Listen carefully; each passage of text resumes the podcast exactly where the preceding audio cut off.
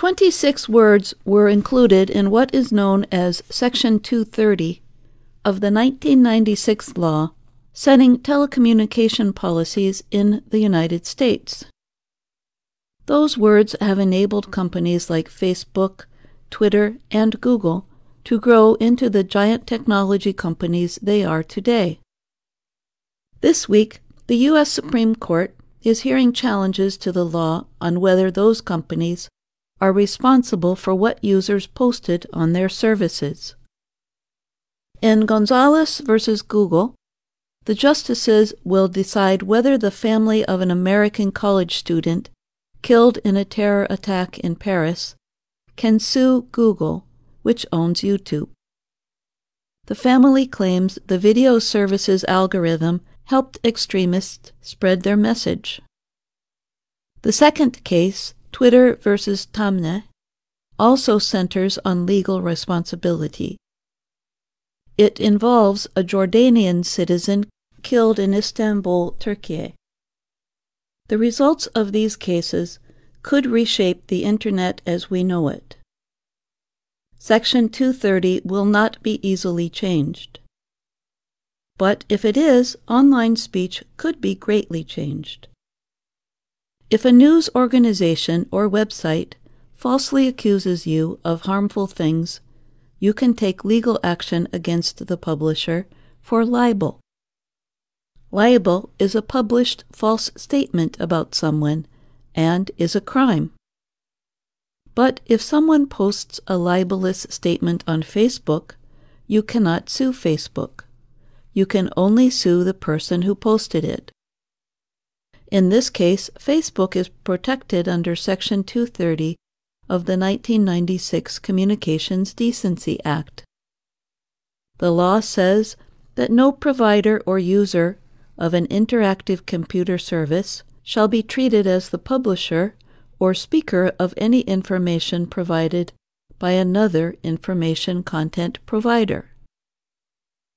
That legal statement protects companies that can host trillions of messages from being sued by anyone who feels wronged by something someone else has posted.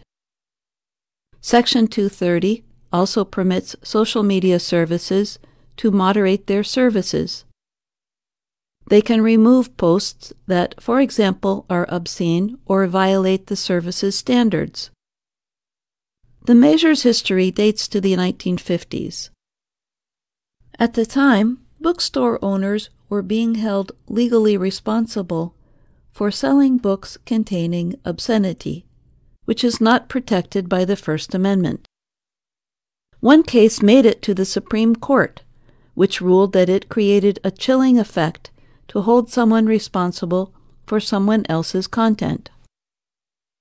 Now, lawmakers from both Republican and Democratic parties have argued that social media websites have misused that protection and should lose it.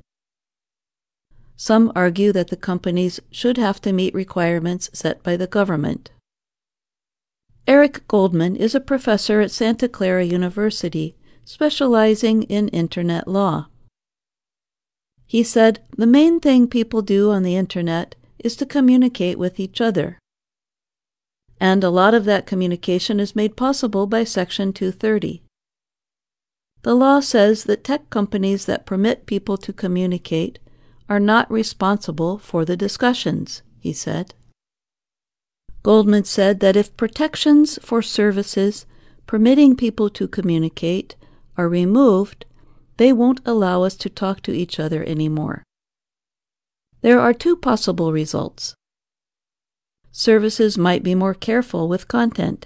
For example, in 2018, a law was passed that created an exception to Section 230 for material that helps with sex work. The advertising service Craigslist removed its personals area that was taken over by those who used it for sex work. Another possibility is that Facebook, Twitter, YouTube, and others could stop moderating materials on their services altogether. However, the unmoderated services could easily end up with a lot of harmful content. Any change to Section 230 is likely to have strong effects on online speech around the world. Goldman noted that the rest of the world is taking measures against Internet companies faster than the U.S. So, we're a step behind the rest of the world in terms of censoring the Internet. And the question is whether we can even hold out on our own.